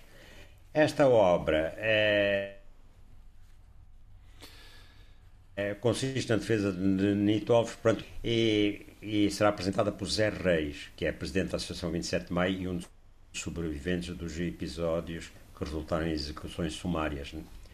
É, a data do lançamento do livro portanto, esta sexta-feira, coincide com o dia de aniversário do autor das três teses, Nito Alves. Nito Alves, que foi um dos dirigentes do MPLA e que eh, fez uma tentativa de, de, de, golpe em 27 de maio e que era líder da fração que desafiava a direção do MPLA, presidida por Agostinho Neto, e que, eh, na sequência de, de, desses acontecimentos, Neto decretou eh, a execução, eh, no fundo, que disse que não havia perdão e acabou, eh, isso degenerou numa onda de, de fuzilamentos e de, ao longo de meses e de deportações para campos de concentração que vitimou milhares e milhares de angolanos. Bem, o lançamento isto... é nesta sexta-feira, como lembrei, à Universidade, na Universidade do Sol, às 8 horas.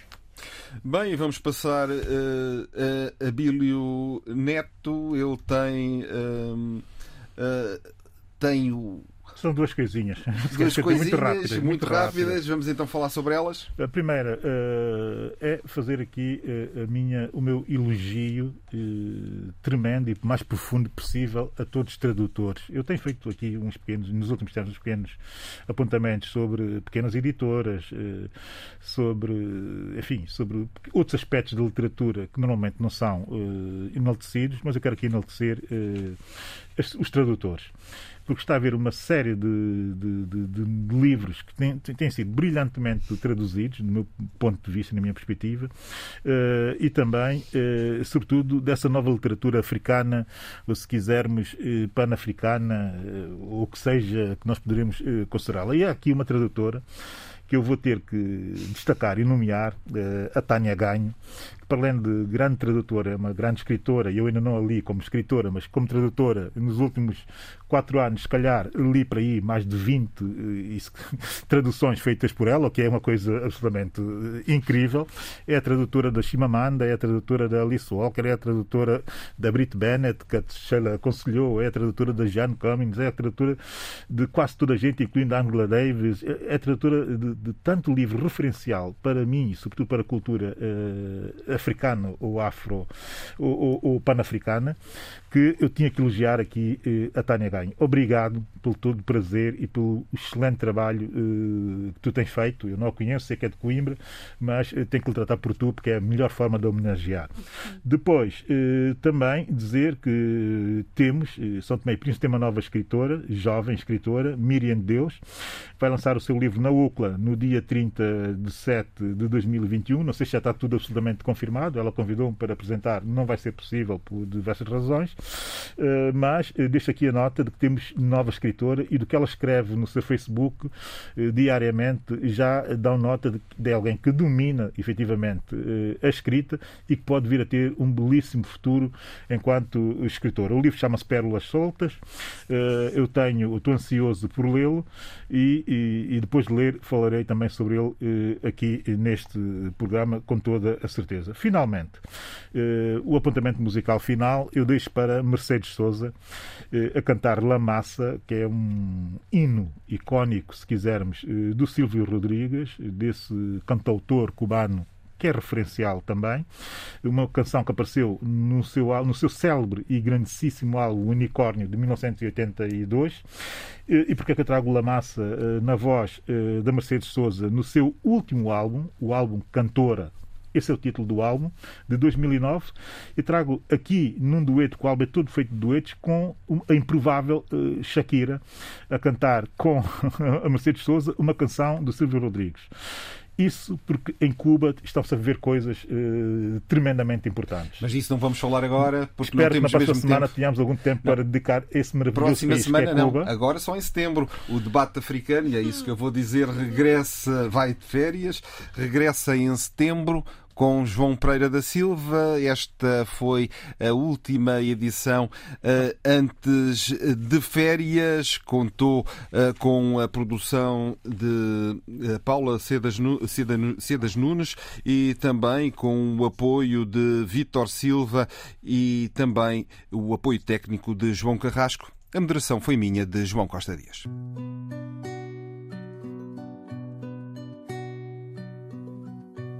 Si no creyera en la locura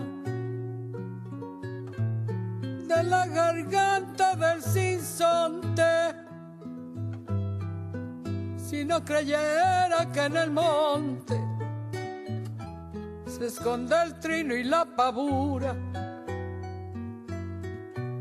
si no creyera en la balanza,